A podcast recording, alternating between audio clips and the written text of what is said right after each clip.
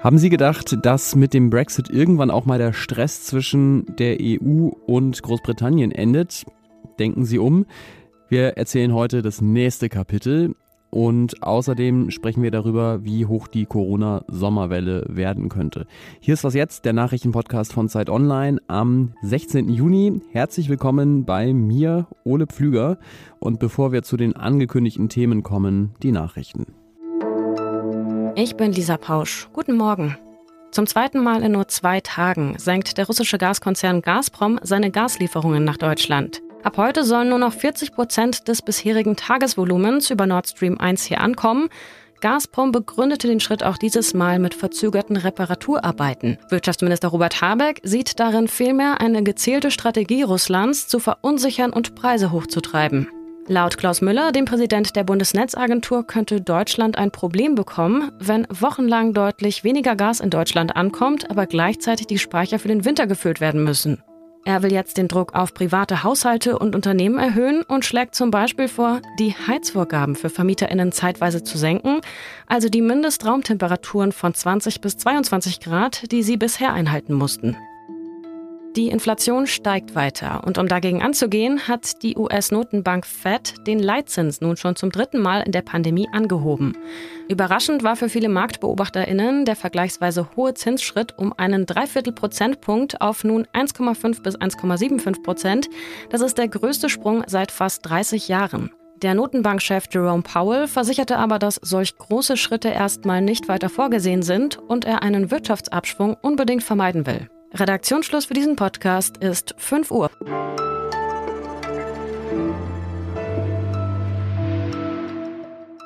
Eines der schwierigsten Themen bei den Brexit-Verhandlungen war ja die Frage, was ist mit Nordirland? Das Problem ist, das Land ist mit dem Vereinigten Königreich zusammen aus der EU ausgetreten, hat aber eine Landgrenze zum EU-Mitglied Irland. Und die nordirische und die irische Wirtschaft sind natürlich eng miteinander verflochten. Da wären Zölle, wie sie eigentlich an einer solchen Grenze anfallen müssten, natürlich ein Problem. Es gab dann Verhandlungen in den Brexit-Verhandlungen und auch eine Einigung, das sogenannte Nordirland-Protokoll. Und das stellt jetzt die britische Regierung aber in Frage. Die EU ist natürlich sehr verärgert darüber und leitet ein Verfahren gegen Großbritannien ein und sie sagt, was ihr da vorhabt, das verstößt gegen internationales Recht.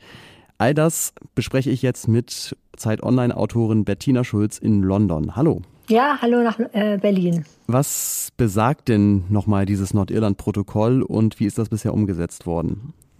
Ja, also das Nordirland-Protokoll ist ein mittlerweile ja gültiger internationaler Vertrag. Ja, und der regelt, dass Nordirland praktisch weiter zum EU-Binnenmarkt und zur EU-Zollunion gehört, im Gegensatz zum Rest von Großbritannien. Ja. Das bedeutet aber freilich, dass in Nordirland jetzt die Produktregeln der EU gelten, die äh, EU-Regeln zur Staatshilfe, Mehrwertsteuerregeln und alles mögliche andere. Und zwischen dem Festland von Großbritannien und Nordirland wurde praktisch eine Zollgrenze gezogen, die den dortigen Handel aber verkompliziert. Das wusste die britische Regierung. Sie hat damit aber die nordirischen Unionists erheblich verärgert, denn die Unionists, wie der Name schon sagt, wollen eng mit dem Vereinigten Königreich verbunden mhm. bleiben. Und diese Partei will jetzt aus Protest nicht einmal mehr an der Regierungsbildung in Nordirland teilnehmen. Und Johnson will deshalb nun das gesamte nordirische Protokoll über den Haufen werfen. Johnson hat einen Gesetzesentwurf formuliert, der mit dem Protokoll bricht. Wie sieht der denn aus? Ja, also man muss Folgendes verstehen. Das äh, Nordirland-Protokoll ist, wie gesagt, ein geltender Vertrag.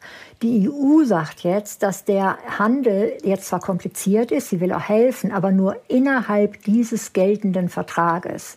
So, die Briten aber wollen, dass der Vertrag selbst neu verhandelt wird. Und darauf geht die EU nicht ein. Deshalb hat London Anfang der Woche praktisch ein neues Nordirland-Protokoll mit diesem Gesetz vorgestellt. Ähm, und das soll nicht nur den Handel vereinfachen. Die Briten wollen jetzt nicht mehr, dass der Europäische Gerichtshof als Schiedsrichter in Streitfragen auftritt. Sie wollen nicht mehr, dass nur die EU-Regelungen in Nordirland gelten, sondern da sollen jetzt auch die britischen Regelungen gelten, also beide. Äh, dann soll die Zollgrenze für einen Großteil des Handels praktisch aufgehoben werden. Das sind alles Forderungen, auf die sich die EU nicht einlassen kann. Okay, wie reagiert denn die EU darauf? Also zu wie viel Eskalation ist sie bereit? Ein Handelskrieg will die EU nicht. Die will natürlich eigentlich nicht das Ganze eskalieren, aber sie muss bei so einer Sache natürlich reagieren. Ja. Und äh, jetzt hat die EU also äh, ein Verfahren gegenüber Großbritannien wieder aufleben lassen, was sie mal gestoppt hatte, und hat zwei neue Verfahren eingeleitet, die letztlich zu Strafen gegenüber Großbritannien vor dem Europäischen Gerichtshof münden könnten. Aber man muss ganz klar sagen, die Lage ist also echt eskaliert, ja. Und äh, man hat in der EU eben leider den Eindruck, dass Johnson in gar keiner Weise mehr an irgendeiner diplomatischen Lösung interessiert ist, ja, sondern den Streit innenpolitisch ausschlachten will. Mhm. Vielen Dank für deine Einschätzung, Bettina Schulz. Ja, alles Gute nach Berlin.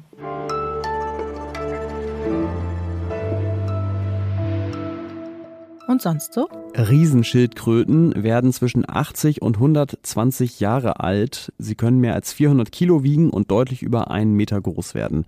Leider gilt aber natürlich, Gewicht schützt vor Aussterben nicht.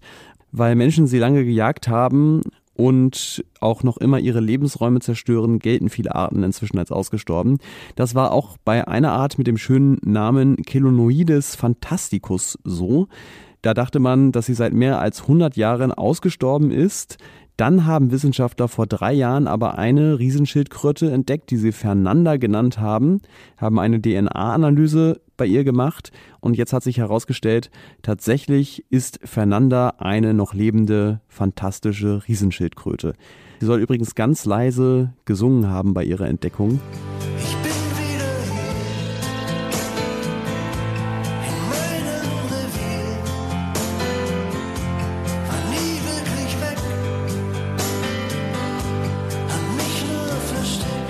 Und das mit dem Verstecken war wahrscheinlich nicht die schlechteste Idee, macht auch ein bisschen Hoffnung, denn wo sich eine versteckt, sind vielleicht noch mehr Überlebende. Kotspuren, die man gefunden hat, lassen zumindest darauf hoffen.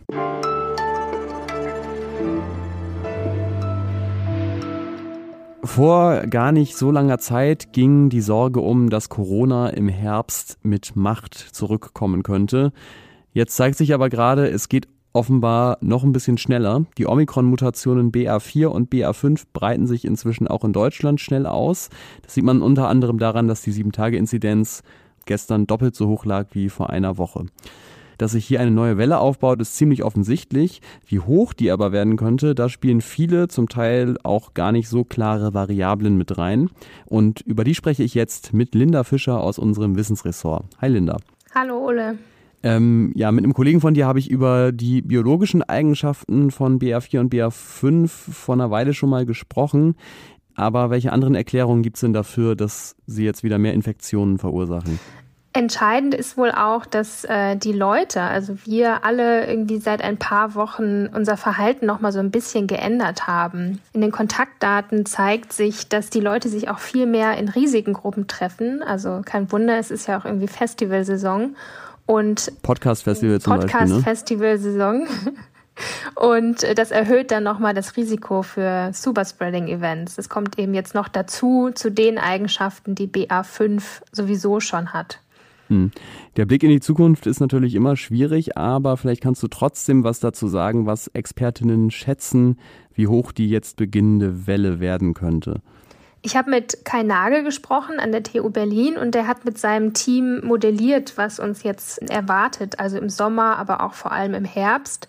Und er geht davon aus, dass die Infektionszahlen steigen, aber wahrscheinlich nicht ganz so hoch wie in der ersten Omikron-Welle und auch die Krankheitslast dürfte niedriger ausfallen. Das wird also nicht harmlos, aber immerhin sind die Projektionen jetzt ganz anders als bei früheren Wellen.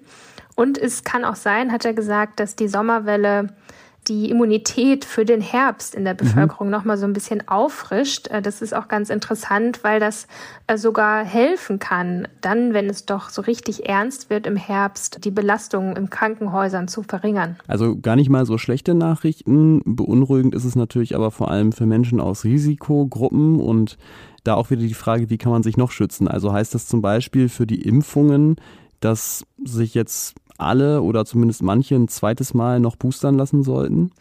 Äh, Im Moment empfiehlt die STIKO das ja für Risikogruppen auf jeden Fall. Die sollten das tun, ähm, ältere Menschen, kranke Menschen und äh, medizinisches Personal. Der der Rest der Bevölkerung sollte, sofern geimpft oder genesen, auch noch ganz gut geschützt sein. Die Empfehlung kann sich natürlich ändern. Ähm, zum Beispiel auch, wenn angepasste Impfstoffe auf den Markt kommen. Da gibt es immer mal gerade positive Ergebnisse, die da vermeldet werden. Vielen Dank dir, Linda Fischer. Ich danke dir. Und das war's mit Was jetzt für heute Morgen. Falls Ihnen die paar Sekunden Marius Müller-Westernhagen vorhin noch nicht gereicht haben, kann ich Ihnen noch empfehlen, auf www.zeit.de slash podcastfestival zu schauen. Da haben wir nämlich den Livestream vom Podcast Festival vom letzten Wochenende hochgeladen. Und äh, bei den Kollegen von Alles gesagt war eben der nämliche Marius Müller-Westernhagen zu Gast. So viel dazu. Ich bedanke mich bei Ihnen fürs Zuhören und für Mails, die Sie möglicherweise schreiben an wasjetzt.zeit.de. Ich bin Ole Pflüger und sage Tschüss, bis zum nächsten Mal.